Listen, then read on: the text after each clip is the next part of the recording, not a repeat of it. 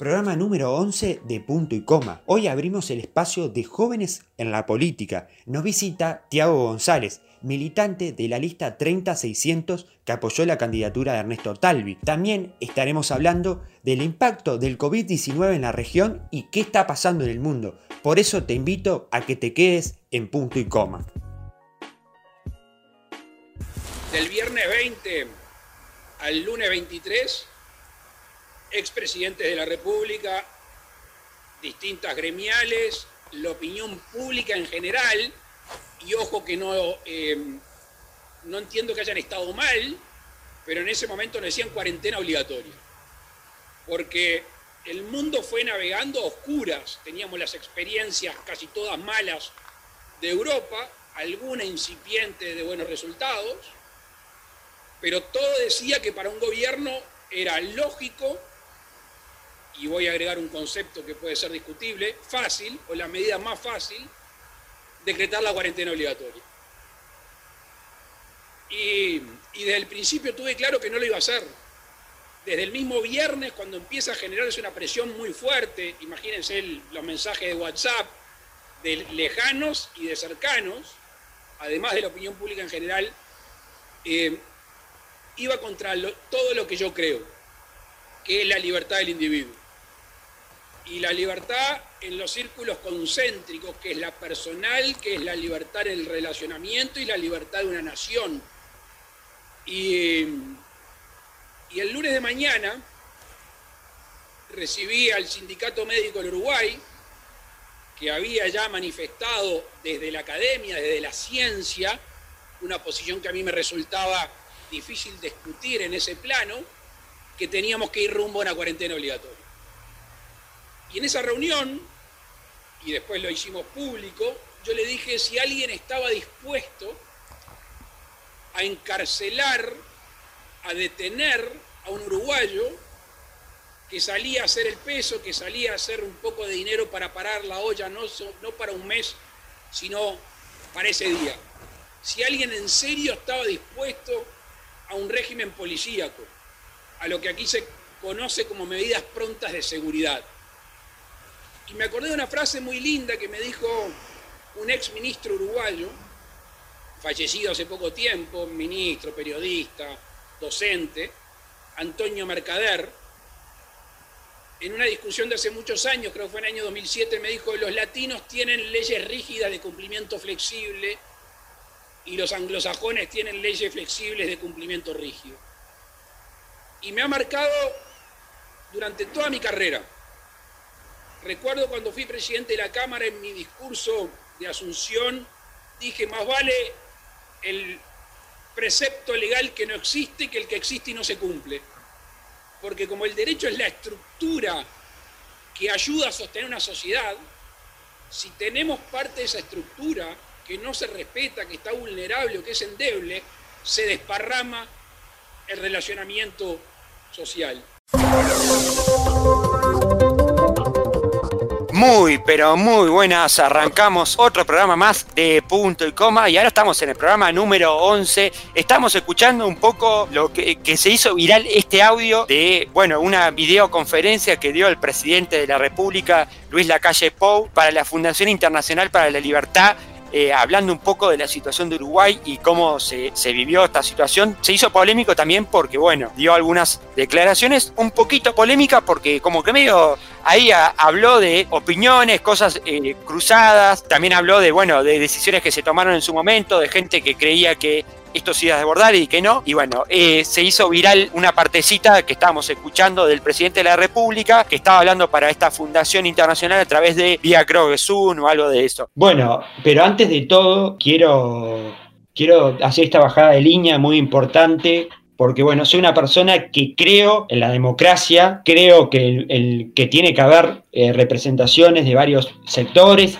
y que creo que la gente tiene que elegir. Y esto va a, a que, bueno, sábado 27 es una fecha negra para el Uruguay, para este país que, bueno, que lamentablemente, como muchos, nunca más terrorismo de Estado. Y cuando hablo de nunca más terrorismo de Estado, hablo de que nunca más nadie, porque que alguien piense diferente, sea golpeado, sea maltratado y, no, y, y, que, y que se respete, bueno, la cultura, la, educación, las ideas. Y creo que lamentablemente últimamente hemos vivido hechos en el Parlamento de, bueno, de representantes eh, defendiendo a este terrorismo de Estado, a esto que algunos le llaman no dictadura. Fue una dictadura, una dictadura cívica militar. Y cuando hablo de dictadura cívica militar, hablo de gente civil que, estuvo involucrada en esto. Y bueno, y, como bajada de línea quiero reflexionar que nunca más, nunca más terrorismo de Estado, nunca más eh, desaparecidos y que los que están y que los cuerpos que están desaparecidos, la gente que sigue desaparecido, se haga justicia, porque la verdad queremos justicia.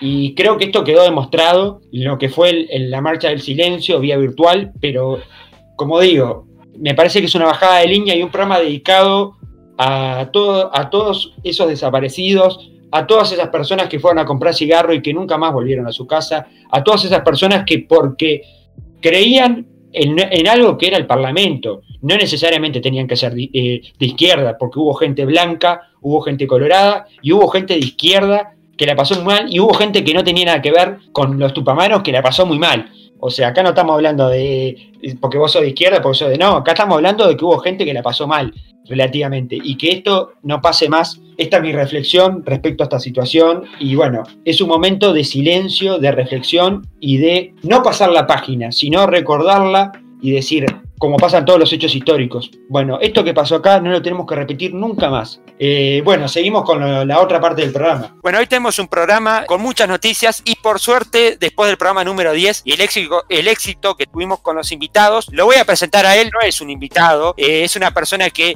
siempre está en el programa, que es productor del programa y que cuenta chistes y que bueno, y que también eh, en sus tiempos libres le dedica mucho a jugar a la computadora. Hablamos de él, hablamos de Tomás, muy pero muy buenas. ¿Cómo estás, Tomás? Muy bien, Inti. Sí, sobre todo lo de la computadora. Eso, esta cuarentena, muy aprovechado. Perfecto, perfecto. Hoy tenemos un programa con muchas noticias. Eh, ya vamos a tirar un poquito la agenda para que la, gente sepa lo que va a escuchar. Tenemos noticias políticas. Empezó fuerte la campaña. Volvió la campaña municipal. Volvió fuerte. No empezó, volvió la campaña municipal. Laura Raffo que ya eh, largó eh, algunas, algunos palitos ahí, algún, como un cruce ahí, una fricción entre dos candidatas, la candidata de la coalición, Laura Raffo, y Carolina Cose, una de los eh, candidatos que va a tener el Frente Amplio para la Intendencia. También vamos a hablar un poco de lo que está pasando en la interna de Cabildo Abierto, donde, bueno, hubo como una especie de cruces entre eh, legisladores de Cabildo Abierto, así que vamos a estar hablando de ellos. Pero hoy tenemos nuestra primer eh, invitado en esta sesión tan especial que es jóvenes en la política, ¿verdad, Tomás? Sí, no es el primer invitado del programa, sino escuchen el programa pasado también que fue muy interesante, pero esta vez vamos a tener militantes de distintos partidos políticos. exactamente, sí, vamos a tener militantes de, diferentes partidos políticos que ocupan a nivel parlamentario alguna banca. Eh, quiero primero agradecer porque nos pudimos contactar con todos y todos tuvieron una amabilidad de poder, bueno, ponerse a disposición nuestra desde eh, todos los partidos políticos. Eh, van a estar acá, van a tener un tiempo, un militante, un joven, va a venir a contarnos un poco de, bueno, en qué anda la juventud, en qué se está trabajando de su sector eh, político. Vamos a en este caso, en estos momentos, vamos a tener a Tiago, un militante por la, por la agrupación 3060, que fue la lista que en las internas apoyó la candidatura y que obviamente tiene como referente líder político a Ernesto Talvi, lo vamos a tener en minutos nomás, que va a estar contando un poco, que vamos a hacerle algunas preguntas, así que copate, quédate un rato porque no solo vamos a hablar de, noticias, sino lo vamos a tener el 100% en vivo acá, que bueno, va a estar hablando con nosotros de cómo se está trabajando, persona que pertenece también al sector Ciudadanos Montevideo, sector de, canciller de la República, Ernesto Talvi, así que bueno, vamos a estar hablando con él. Bueno, y vamos con un tema que, eh, bueno, hubo un rebrote en Uruguay, en la zona de 33, ahora vamos a estar hablando un poco de lo interno, pero vamos a lo internacional, y no es así, vos tenés datos de la Universidad de John Hopkins, ¿no? Sí, la Universidad de John Hopkins, que es la fuente de los casos de coronavirus que usa todo el mundo, eh, todos los noticieros del mundo, y nosotros también la vamos a usar, obviamente, que la usamos siempre. nuestra fuente que usamos para ver, bueno, lo que está pasando en el mundo, y lamentablemente tenemos datos alentadores para América en general, porque hablamos de que Estados Unidos sigue en el primer puesto, Brasil segundo, y me está preocupando lo que está pasando con Chile y Perú. Sí, vamos a hacerlo al revés, vamos a empezar del puesto 10. Vamos a empezar desde Italia, que tiene 239 mil casos, que es el puesto 10, bajó mucho, así que está muy bien. España en el puesto 9 con 247 mil casos, que también bajó bastante bien. Y Chile acá en el puesto 8 con 263 mil casos, y Perú arriba en el puesto 7 con 272 mil casos, un montón para Perú y Chile, que nos acordamos que Perú había empezado con una cuarentena obligatoria y ahora como que están liberando un poco, pero eh, todavía siguen aumentando los casos. El Reino Unido con 310.000 casos, India con 490.000 casos, Rusia con 619.000 casos y Brasil con 1.228.000 casos y Estados Unidos en primer lugar obviamente con 2.453.000 casos. Sí, es una noticia que bueno, que no es alentadora para nosotros, lamentablemente porque América está viendo esto y algo que quiero rescatar de esto es que, bueno, no hay que bajar los brazos en ningún momento, porque acá en Uruguay, en un momento, creo que la gente se lo tomó muy a la, a la ligera y terminó lo que está pasando ahora. Tenemos un rebrote importante en la zona, en el departamento de 33, donde eh, hasta ahora, por lo menos los datos que manejamos, hoy 26 del 6, cuando este programa es grabado, obviamente, eh, queremos eh, decir que los datos que se están manejando hoy en día, tenemos un departamento de 33 con 45 personas infectadas y Montevideo, que tiene la mayoría de la población, que tiene un millón, tiene seis personas, eh, siete personas. Eh, la verdad que es imponente esto que está pasando en 33. Esperemos que, bueno, que la gente tome conciencia, no solo en 33, en todo el país, porque el otro día, bueno, yo estuve recorriendo el interior tuve que ir a hacer unas cosas del interior, a Paysandú, donde soy, y la verdad la gente no toma conciencia. Yo salía con el barbijo y la gente me miraba raro, no entraba a los locales con barbijo. La verdad que hay que tomar conciencia y una cosa que me molestó y que la verdad que se pudo hacer un poco de justicia a nivel municipal y a nivel de gobierno es que había bailes que estaban funcionando de forma clandestina. No podemos creer que como bailes eh, pasó esto en Paysandú y lo voy a dejar, eh, lo voy a decir, yo me había enterado en las redes que ya había un baile que estaba funcionando y la gente lo estaba compartiendo en las redes y tuvimos que esperar que hubiera un bardo para que esto se sancionara, que por suerte la Intendencia tomó las decisiones correctas del caso. No solo se sancionó, hasta incluso se puede, creo que se llegó a suspender el local, porque la verdad es una vergüenza. ¿Cómo vamos a, porque tengamos menos casos, vamos a abrir todo y a salir a juntarnos si todavía esto no terminó y todavía falta y además, como se está diciendo a través de la Organización Mundial de la Salud y creo que de muchos personas estamos en el epicentro porque América la está pasando mal. Por suerte nosotros dentro de todo estamos bastante light, pero estamos viendo lo que está pasando en Perú, estamos viendo lo que está pasando en Chile. Y hablando de Chile, tengo noticias muy desalentadoras porque tengo entendido de que eh, está, está aumentando mucho los casos y la gente tampoco está haciendo caso. Es más, hoy en las noticias chilenas se habló desde que estaba funcionando con papeles adulterados, una como una guardería de bebés estaba funcionando de forma adulterada porque eh, parece que no, no se puede, obviamente que no se puede hacer nada presencial y sin embargo estaban cuidando a bebé en una guardería con un permiso adulterado cuando ni siquiera se puede salir a la calle y solo con algunos permisos. La verdad que, bueno, eh, son situaciones que se están viviendo en Chile eh, complicadas. lo mismo está pasando en Perú, que está complicada la situación. Y bueno, veremos qué va a pasar con este tema. No sé si Tomás querés agregar algo más. Antes para eh, pasarte la aposta a vos, también me estaba acordando lo que está pasando en Inglaterra. En el Reino Unido se tuvo que mandar a cerrar las playas porque la gente, recordemos que Inglaterra está en la fase de verano en estos momentos, la gente inundó las playas y se amontonó un Reino Unido que hoy en día es el ojo de Europa, porque recordemos que España e Italia han bajado, recién la semana pasada tuvieron, después de mucho tiempo, un repunte de casos. Se está investigando eso porque no solo pasó en, España e Italia, también en Alemania, en un matadero muy famoso, en uno de los mataderos más grandes que tiene Alemania, hubo un rebrote eh, de casos y bueno, se está viendo cómo se va a manejar eso del el, rebrote de casos que aparece nuevamente. Sabemos que Europa ha bajado pila, pero estas noticias no son alentadoras y más el Reino Unido que, bueno, habilitó las playas y la gente fue como, como en cabeza y esto llevó a que se tomaran medidas estrictas. Lo mismo está pasando ahora en Chile, donde, según lo que sabemos de la prensa, se está manejando de que la gente está adulterando permisos de salida y hay embotellamientos en Chile en plena cuarentena. Esto está diciendo que la gente, bueno, está saliendo cuando se está pidiendo de Chile que la gente no salga por toda la cantidad de contagios que hay. Veremos qué pasará. Se dice que está pasando lo mismo que Perú, que ahora recién la gente está tomando conciencia de, la situación que se está viviendo, porque hoy en día eh, Chile es el, por lo que tengo entendido, es el segundo país de, América del Sur con más contagios, después, el, digo, es el tercer país de América del Sur con más contagios después de Brasil y Perú. Veremos qué, pasará con esta situación, pero bueno, yo quiero dejar un mensaje a, la gente que de acá de Uruguay, y esto va a todos, que seamos conscientes que esto no pasó, que venimos bien, pero no hay que descarrilarse, porque la verdad, no porque no teníamos caso, empezamos a andar, empezamos a ir a la frontera, empezamos a, todo, y de, la nada aparecieron estos casos en, en 33, que al principio fueron 5 o 6, terminaron siendo 15 y hoy son 45 en un departamento como 33, que la verdad que es un departamento que la población yo creo que no llega ni a los, a los 50.000 personas dentro del departamento, no puede ser.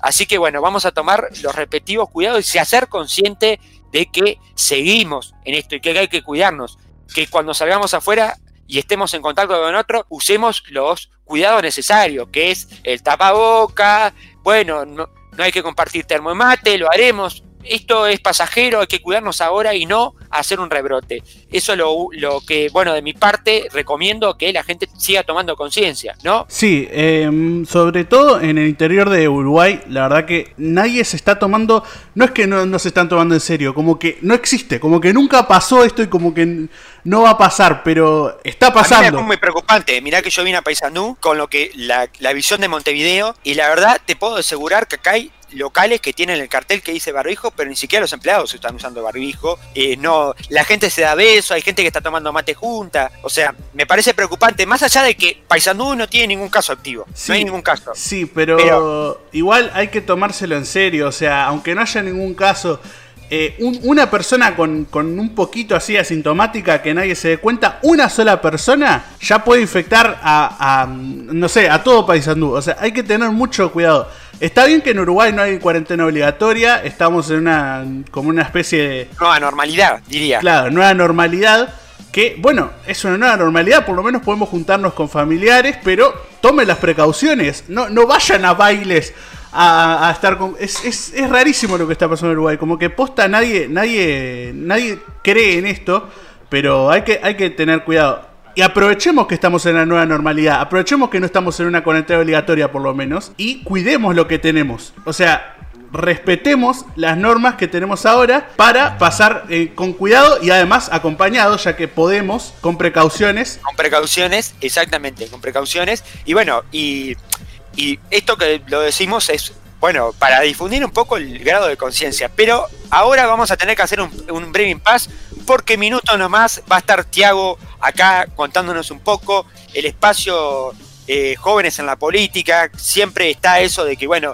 el Uruguay está lleno de viejos, es un país de viejos. El Uruguay siempre tiene los mismos candidatos y son esos candidatos que hace 30 o 40 años se están postulando. No, nosotros vamos a traer a los jóvenes, vamos a traer una visión joven porque siempre está bueno eh, las personas jóvenes como uno que emprenden, que militan, que también participan en la política y que son muy activos y son los que llevan al, futuro del país. Así que dentro de un rato vamos a estar con Tiago, que viene, eh, que es militante del el Partido Colorado, de Ciudadanos de Montevideo, de la lista 30600, que apoyó la candidatura de Ernesto Talvi y que va a estar hablando de todo un poco con nosotros y que esto eh, también queremos aclarar porque como va a estar Tiago también van a haber eh, van a haber digo perdón militantes de otros partidos políticos del Partido Nacional del Frente Amplio del Partido Independiente y desde Cabildo Abierto también. Así que seguramente todas las semanas eh, mientras podamos, vamos a tener un, eh, un, militante de cada, de cada partido, que esté militando en algún sector, que sea un militante activo y que, bueno, que pueda estar acá hablando con nosotros un rato de, cómo vive, cómo se vive internamente y cómo se milita, ¿no? Sí, eh, vamos, a, vamos a saber todo eso con Tiago en un rato nada más. Vamos con la primera sección de punto y coma de jóvenes en la política.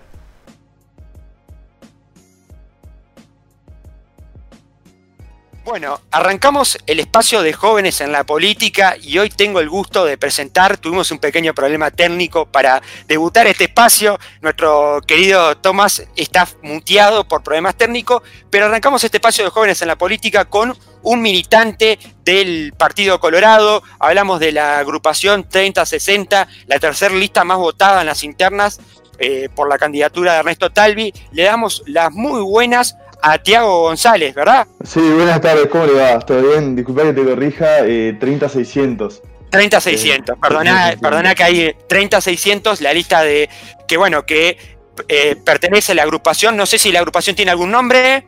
La agrupación eh, sería Ciudadanos Montevideo para la elección, o, la 30, eh, mejor dicho. es parte de, de, un grupo de jóvenes que viene militando hace muchísimo tiempo, que es liderada por Carlos Ristrom en este momento, que ocupa el cargo de, director de descentralización en el Ministerio de Ganadería, Agricultura y Pesca. Sí. Eh, y bueno, y estamos trabajando bastante. El año pasado tuvimos una experiencia única, la verdad, con, con, la, con la elección. Y bueno, y ahora seguimos trabajando porque obviamente la política no son solamente elecciones, ¿no?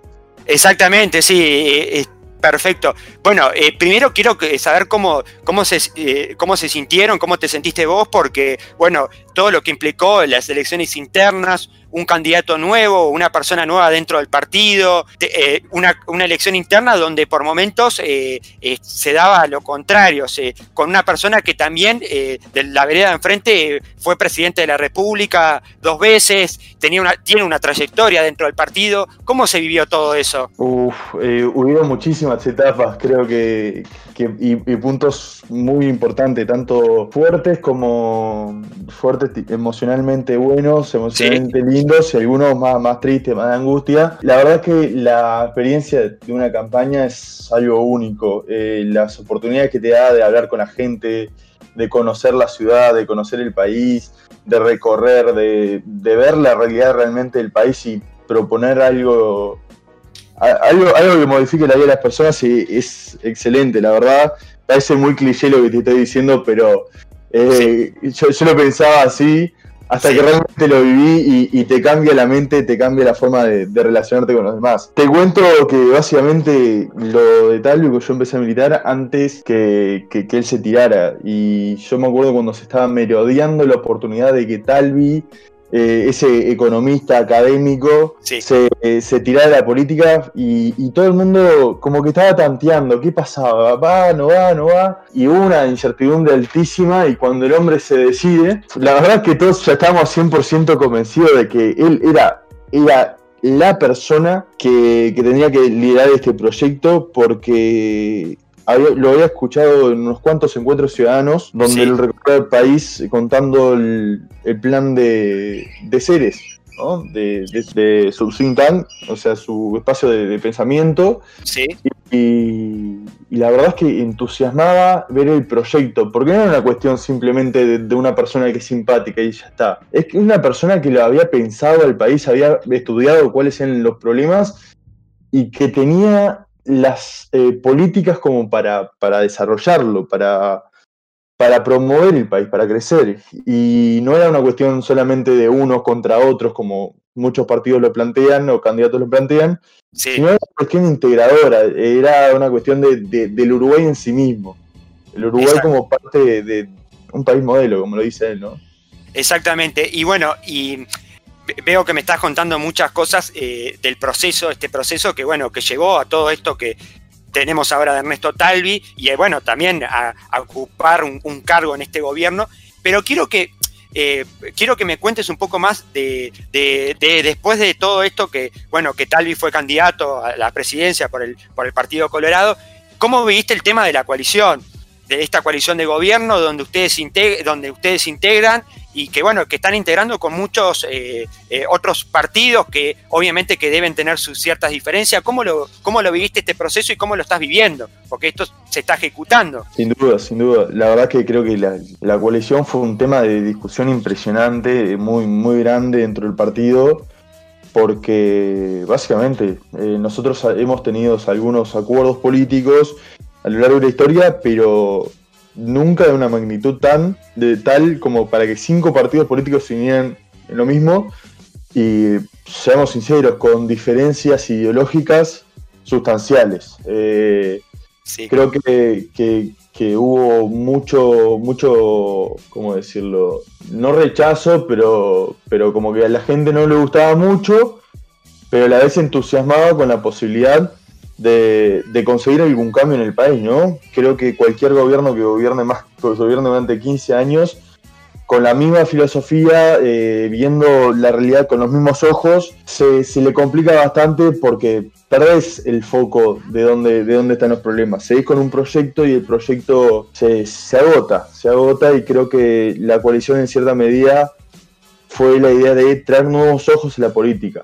No ojos de derecha, ojos de izquierda, no, no traernos los ojos para, bueno, revisemos qué estamos haciendo como un país, para dónde vamos. Y no lo hagamos, y hay una cuestión importantísima de la coalición, es no lo hagamos eh, solos, no seamos un partido político el que tenga los ojos sobre todas las cuestiones, sino que seamos representativos, preguntémosle a esa persona.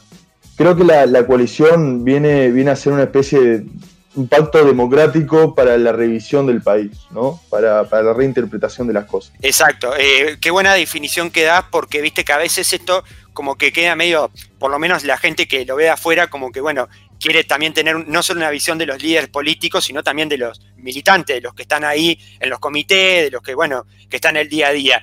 Y hablando de elecciones, quiero saber, eh, bueno, cómo estás tomando este proceso, porque hablamos de coalición, pero ahora pasamos a, las municipales. ¿Cómo se vivió esto de, esta eh, propuesta de, bueno, de tener una candidata eh, única, de tener un lema que, bueno, que no es el, tuyo, porque va por el lema del Partido Independiente? ¿Cómo se vivió esto? yo creo que estamos pasando una etapa donde tenemos que hacer ciertas concesiones eh, en pos del país. Eh, creo que, bueno, Jorge Valle, lo, voy a citar, decía que, el, país estaba, el país estaba primero, la patria estaba primero.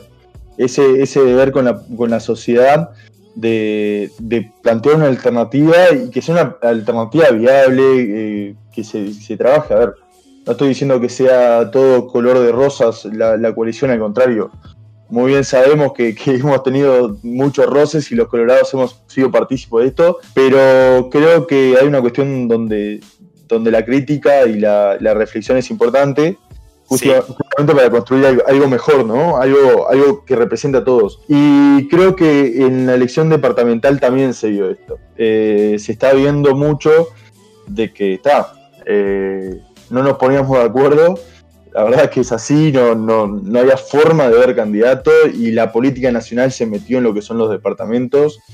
Bien recordadas la cuestión de, de Manini tirándose como candidato, eh, de tal, y, o sea, son, cuestiones que, que, se embarró un poco la cancha, pero, pero en definitiva el, resultado fue algo donde todos estamos eh, satisfechos ¿ah?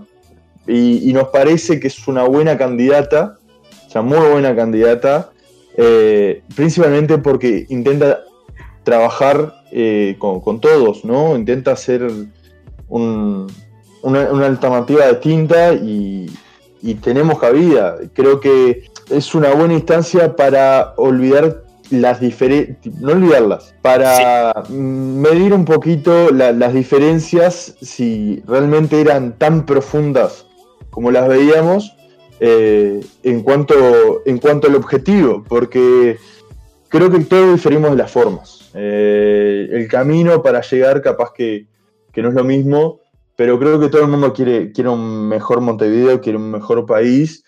Eh, el tema es el plan para, para, para llegar a eso. Y creo que construirlo en equipo siempre tiene, tiene, siempre tiene mejores resultados. Claro, como que hay eh, diferentes Claro, eh, y de cierta manera todos tienen que conceder algo y aportar algo, porque si no aportás, el otro va a aportar por vos. Claro. Ah, es, un, es un juego de, disputa, sin dudas, eh, pero los términos de las disputas no son eh, a matar al otro, no, son de competencia agresiva, son una competencia, una sana competencia por, por, por, las ideas, ¿no? por los proyectos. claro. Claro, exactamente. Y además también eh, saber que el Partido Colorado, bueno, tiene eh, ahí entre las primeras líneas de esta, eh, de esta, de esta candidatura está Andrés Ojeda, una persona que, bueno, que última, eh, últimamente ha sido una persona eh, que ha salido muchas veces públicamente y que hoy en día está como la, la imagen representativa del partido en, esta, eh, de cara a estas elecciones municipales, ¿no? Sí, sí, sí. Andrés, la verdad que es, es, un muy buen profesional y la verdad es una persona muy, muy cercana. Cuando estás cerca de él es muy simpático, muy atento, te, te escucha. Eh, muy participativo en, las cuestiones eh, del partido, de la juventud sin duda, eh, y siempre dispuesto a dar una mano, a trabajar. Creo que es un muy buen candidato para, para CDIL, para trabajar en la Junta y, conoce Montevideo de forma espectacular.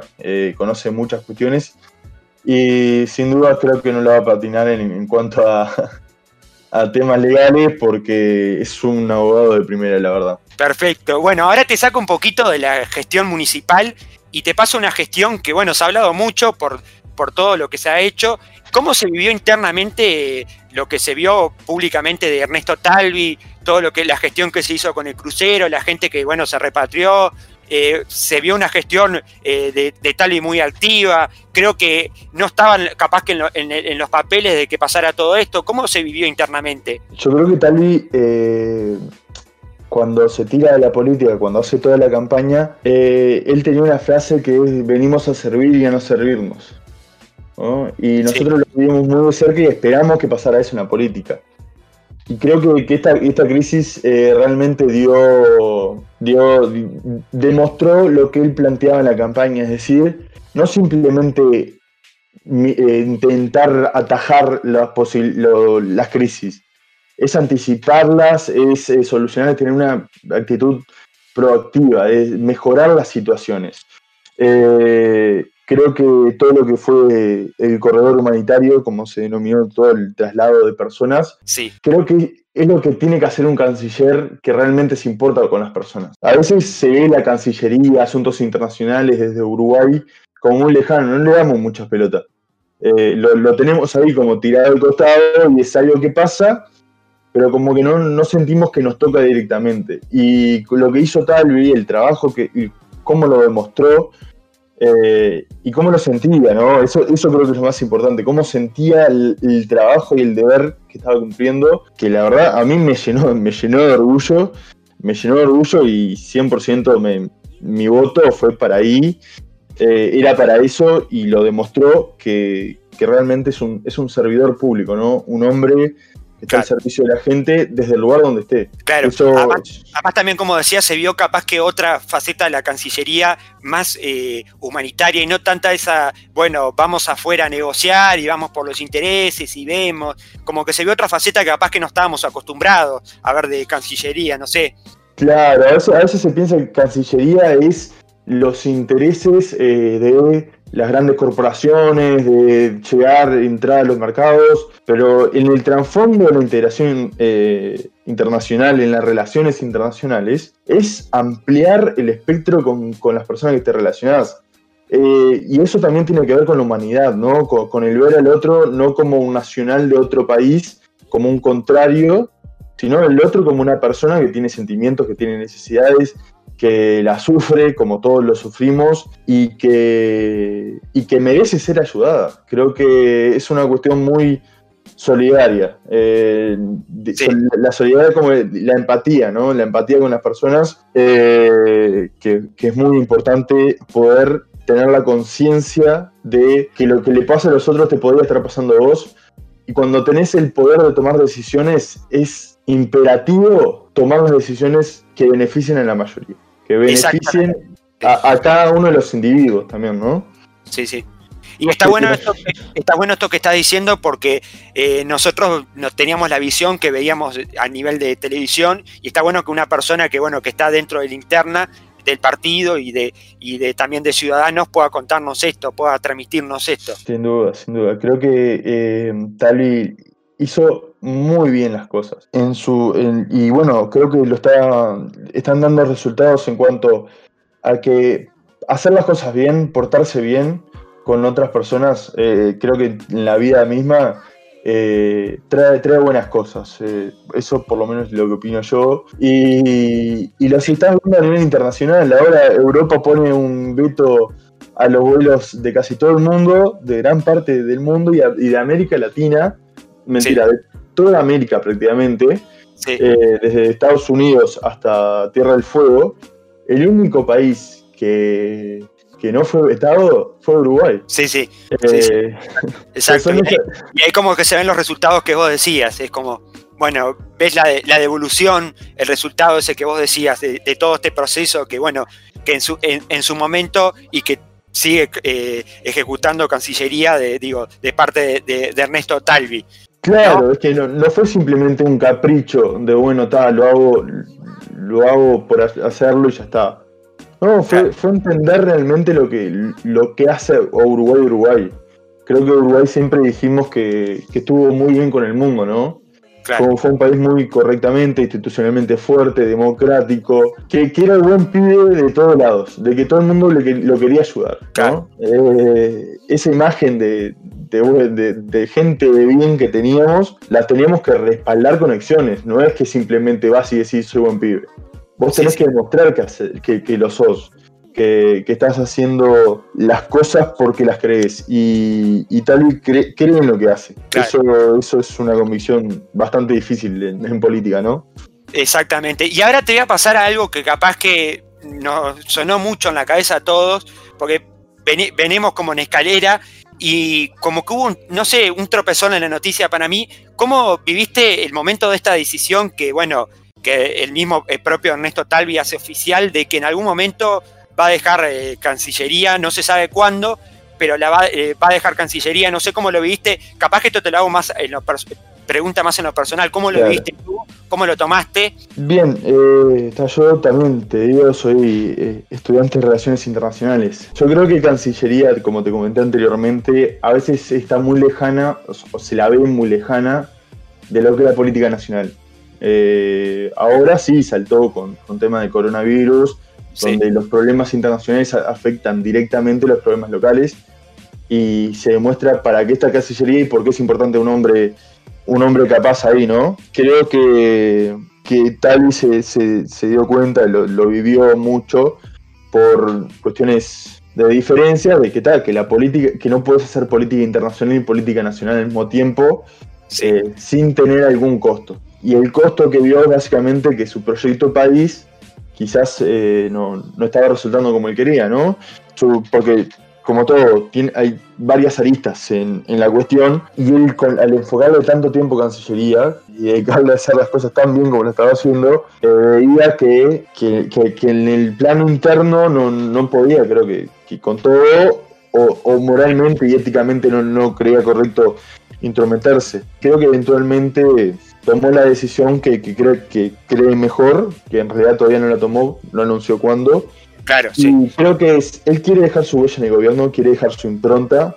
Pero como que dejó la puerta abierta. Eso es lo que por lo menos pues, digo, claro, la puerta abierta. Claro, pero, también quiere hacer política nacional.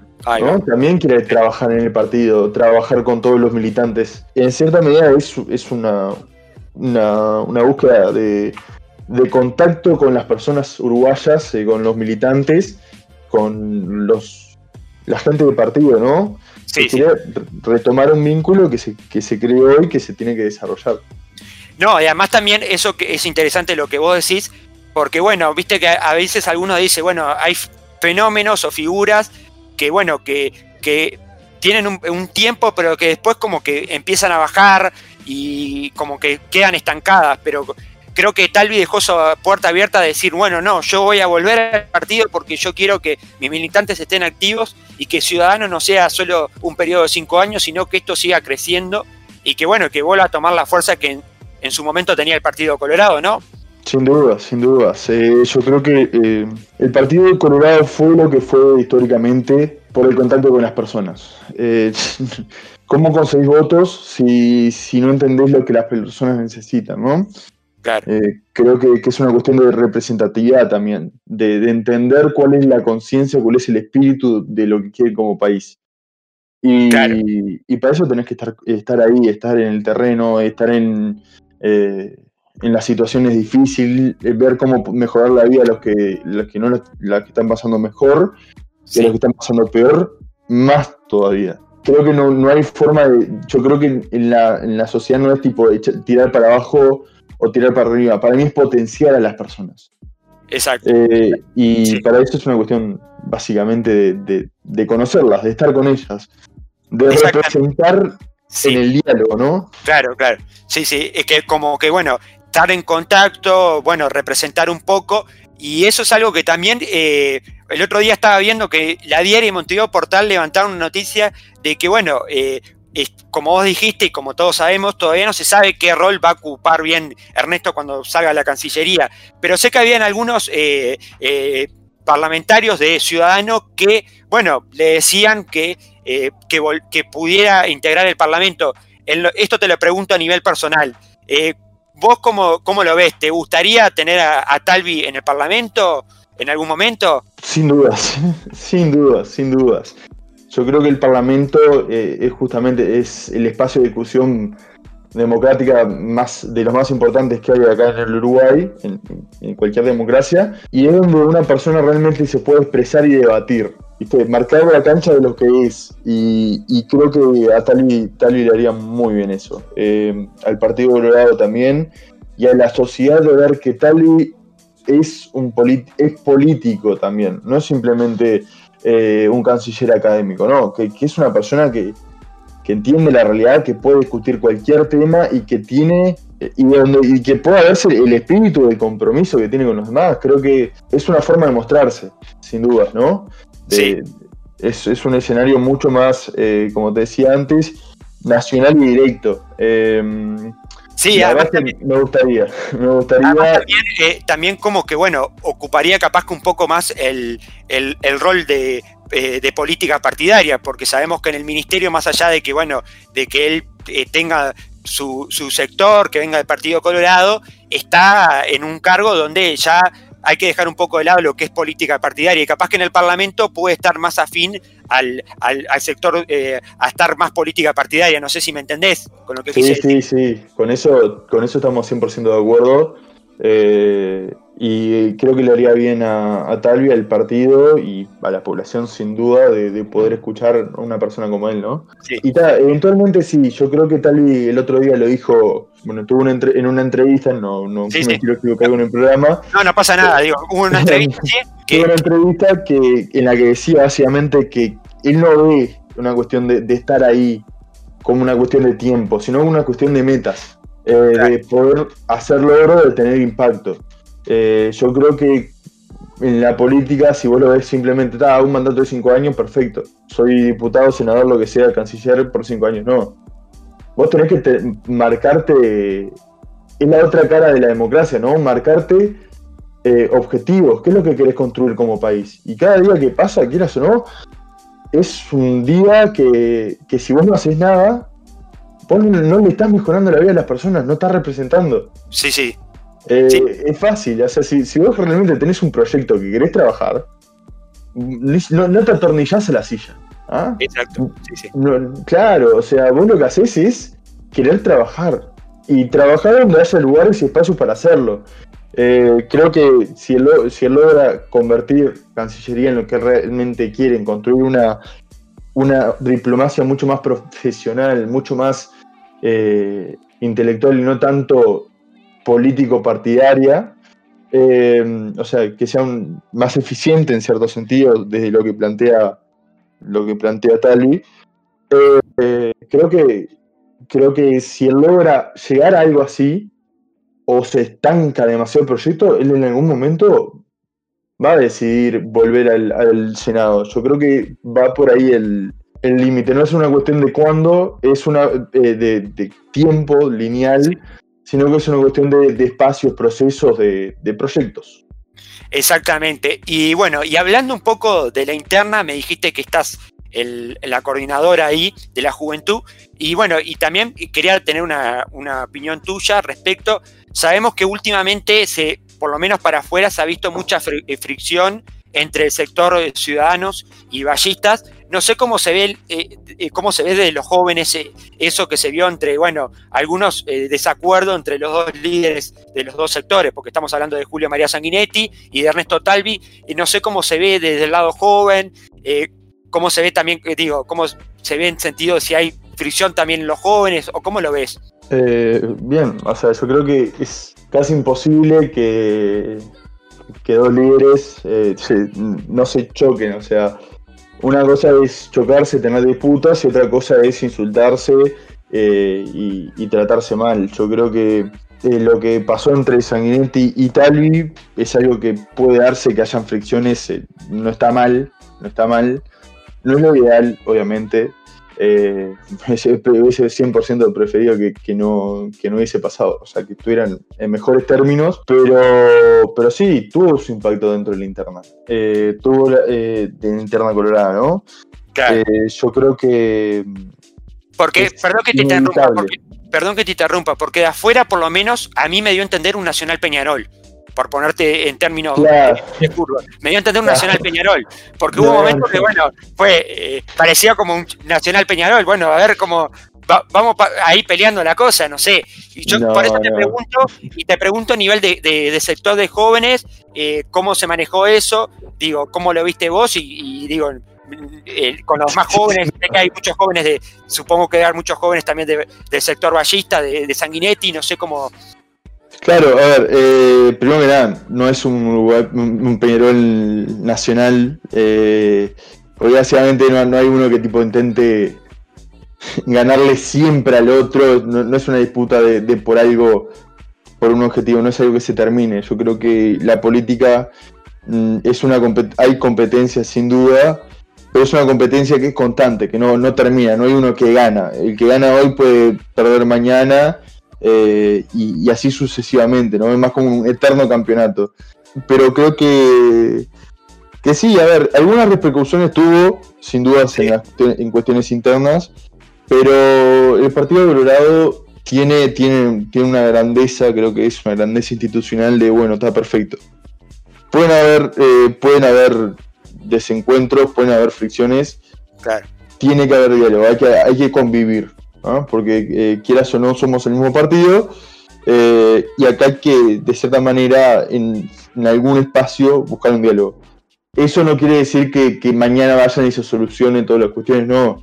Eh, son desentendimientos, pero siempre está más o menos la intención de construir algo en conjunto. Y desde el tema de la juventud, sí hay gente que se lo tomó mucho más a pecho, como, como todo, pero creo que la coordinadora está intentando ser más eh, un órgano del partido que un órgano sectorial.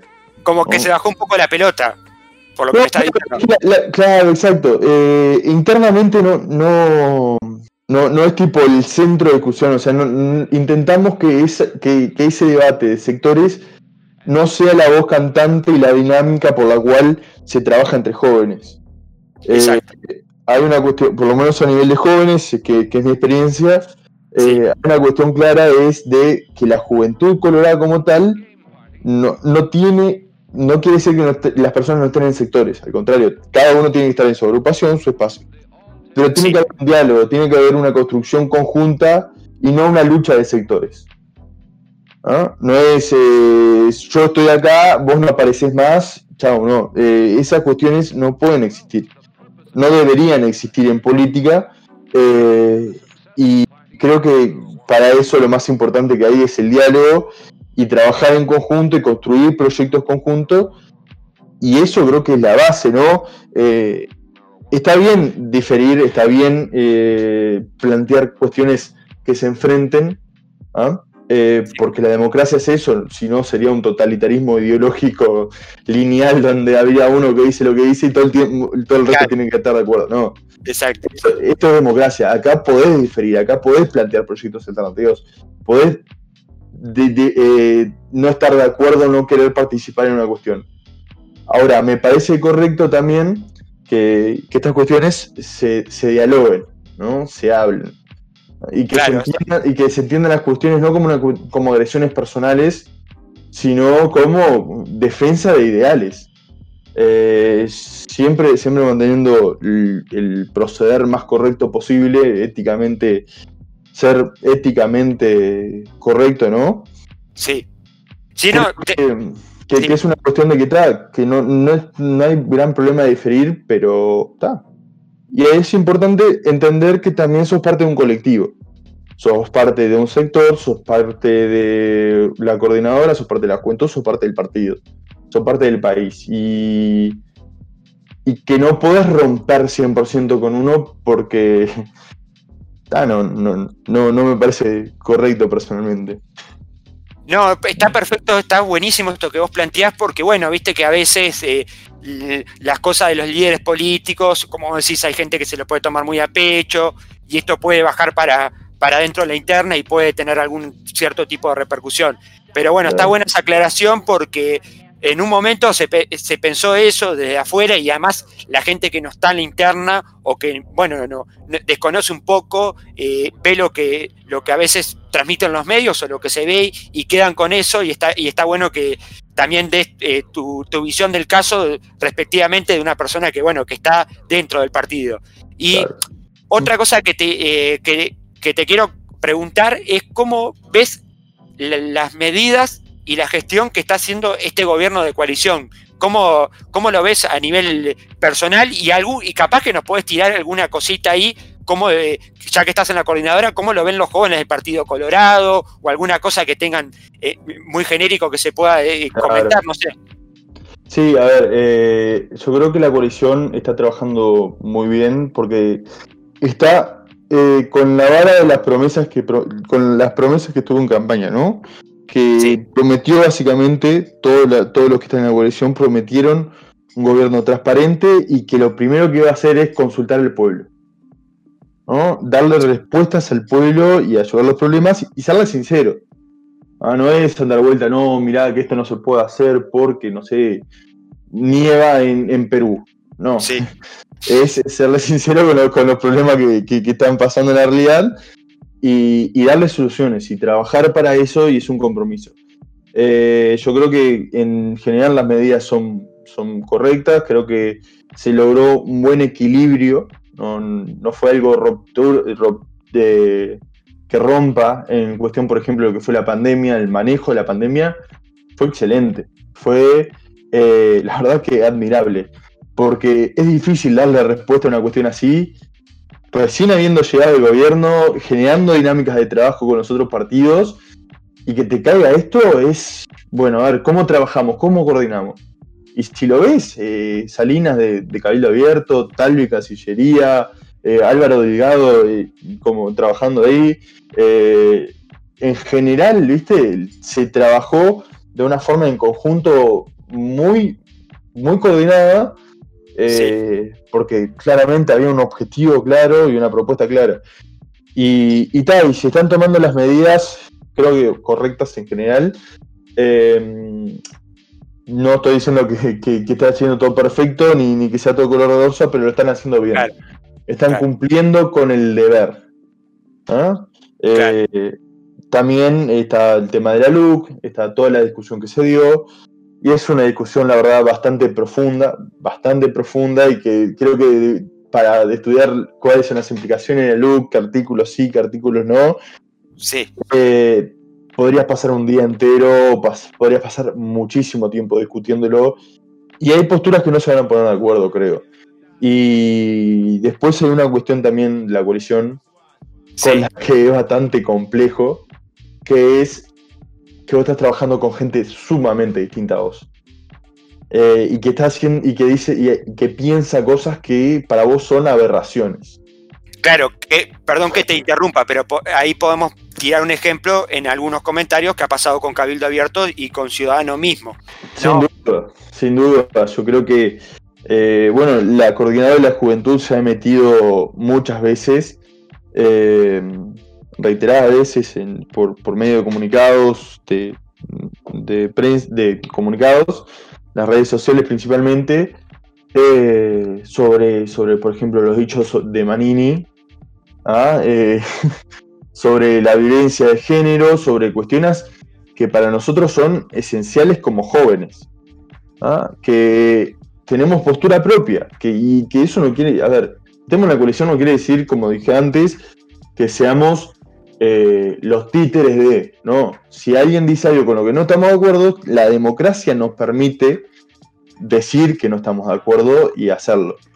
Claro, claro, que esto no es un pensamiento lineal, que acá no es que todos pensamos eh, tal cual, igual todo, digo, eh, que, obviamente que hablamos todos los partidos de coalición tienen su discrepancia, pero me gustó esto que estás poniendo porque Ciudadanos eh, se ha manifestado, bueno, Ciudadanos y Talvi, en muchas veces en posturas no solo de Manini y Río, sino de, de parlamentarios que representan a Cabildo Abierto, eh, sobre hechos de, los derechos humanos y algunas otras cosas que han generado mucha polémica y mucho ruido. Y eso está bueno que, bueno, que, lo plantees acá, porque a veces la gente dice, bueno, pero están en la coalición y, la gente piensa que la coalición es que piensen todos iguales, ¿no? No, sin duda, sin duda. Eh, esto creo que nosotros trabajamos en conjunto y gobernamos en conjunto, pero creo que ninguno, ninguno de los partidos se sus ideales. Claro, claro. El día que sea suicidales, que se forme un partido único. Eh, pero no se puede ser los ideales. Hay cuestiones fundamentales en la democracia donde no le puedo decir que sí a todo. Y tener la alteza para, para decirlo, ¿no? Porque capaz que te puede complicar, te puede complicar eh, la relación con otra persona pero creo que son, son códigos básicos que cada uno se tiene que respetar eh, frente a los otros y que no tienen que estar de acuerdo. Eh, yo qué sé, con Cabildo Abierto, por, decir un ejemplo, es una cuestión, con el Partido Nacional también hay diferencias eh, y, y, con Partido Independiente y, y está bien que hayan diferencias. Y está bien manifestarlas y por eso no es que estemos en contra de la, coalición, nada por el estilo. Simplemente que hay líneas que aceptamos y líneas que no.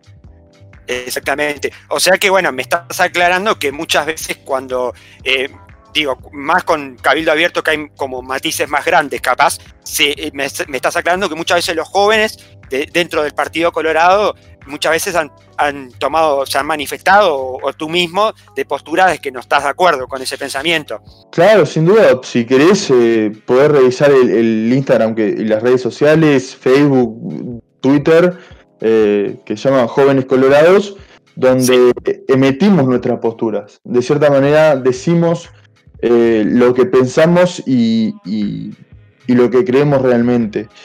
Creo que es una cuestión súper importante para la democracia. Eh, esto, el charlar, el decir lo que pensamos y tener opinión propia. No somos eh, perritos falderos de nadie eh, y tampoco queremos que nadie lo sea.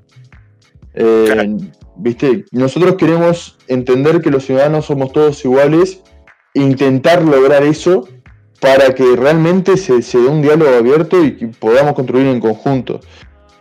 Y, y creo que, creo que va por ahí. Eh, no, no es muy complicado, la verdad es que la abolición tiene sus, sus déficits, eh, pero también tiene sus grandes virtudes. Y es algo que hay que trabajarlo. Es algo que no puede decir esto es o no es. Es una cuestión que la trabajás todos los días en la relación con los demás. Claro, exactamente. Además también eh, vamos a aclarar que eh, estamos, falta, hay un largo camino por recorrer porque estamos hablando de ciento y pico de días. Esto recién empieza. Sí, sí.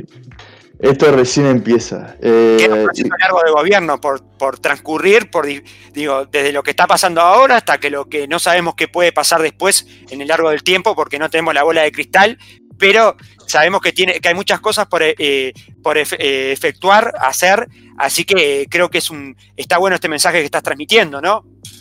Sí, sí, sí, eh, gracias. pero sí, hay mucho tiempo, hay mucho tiempo para transcurrir y mucho tiempo que va a venir después de las elecciones y hay muchos imprevistos en el medio. Eh, yo creo que vos podés tener el plan perfecto y, básicamente te cambia una variable y ya, ya está. Tenés que adaptarte, tenés que cambiarlo, tenés que reestructurar tu, tu modo superandi. De cierta manera, eh, no quiere decir, como dije anteriormente, dejar tus valores, tus principios, nada por el estilo, no. Pero tenés que adaptarte a la situación, lo, demanda la realidad. Si la realidad fuese eh, inévoca, si, si fuera siempre lineal con el futuro claro, creo que los planes, eh, los planes se harían en un principio y no se tocarían más. Pero como vimos, estamos en un constante eh, cambio, ¿no? Un cambio de, las circunstancias y, y creo que en este momento el, partido el partido de gobierno, no, la coalición, eh, está, haciendo, está haciendo un buen trabajo adaptándose a las circunstancias y proponiendo cosas. Exactamente. Eh, y bueno, para cerrar, porque el tiempo es traicionero, eh, quiero que me, me, dejes alguna reflexión. Además, justo este programa va a salir en una fecha muy especial, como es el 27 de junio, una fecha que se conmemoran hechos, bueno, el terrorismo de Estado, eh, muchas cosas que pasaron, pero me gustaría que nos dejes un cierre, alguna reflexión, algo que vos eh, quieras tirar, quieras cerrar, para el, capaz que hay alguna persona que todavía nos anima a militar, o hay, alguna persona que los votó y que, bueno, que quiere escuchar algún cierre de algún militante del Partido Colorado. Bueno, perfecto. yo creo que lo que se propone desde los jóvenes colorados, y lo puedo hablar especialmente desde mi agrupación, eh, es un espacio de intercambio, es un espacio donde no se impone la, cuestión de, ideología, la verdad es que es una cuestión donde el diálogo está siempre abierto y lo que queremos construir como país eh, es un proyecto que se trabaja día a día, que se trabaja constantemente para realmente mejorar la vida de las personas. Eh, yo personalmente me entré a la política con una vocación social eh, y me mantengo en la política con vocación social, eso es importante, y, veo la política como un medio para un fin. Eh, ese fin es mejorar la realidad de las personas, mejorar la calidad de vida de, de todos los uruguayos y para eso hay que trabajar, no hay otro medio de trabajar y donde vas a tener desencuentros con muchas personas, donde es a veces complicado, pero que cuando ves los resultados de lo que estás haciendo, del proyecto, de tus ideas están ahí y están teniendo buenos resultados, es una sensación, de, es una satisfacción del trabajo bien hecho que, no, tiene precio, no tiene precio. Eh, entonces, para los que para los que quieren entrar a militar, tenemos las puertas abiertas. Eh, es un, lugar donde realmente se, trabaja y, para los votantes, no votantes, los yo creo que todos tienen que decidir dónde está su espacio y construir y construirlo eh, y trabajar para, que se den las cosas. Eh, entonces, que vean que nosotros estamos siempre dispuestos no solamente al diálogo, siempre dispuestos a, charlar con los demás y a, construir algo, algo a nivel país que sea bueno para todos. Eh, bueno, perfecto. Perfecto, eh, muchas gracias Tiago y bueno, hay jóvenes para rato dentro del Partido Colorado y espero que esta sea la primera de muchas veces, seguramente en alguna otra oportunidad te vamos a tener por acá con alguna otra noticia. Así que muchas gracias Tiago. Bueno, perfecto, a las órdenes para cuando necesiten cualquier cosa y la verdad es que es un muy buen programa, me gustó mucho. Eh, Súper recomendadísimo para todo el mundo, ¿no? Gracias, gracias. Un gusto, un gusto.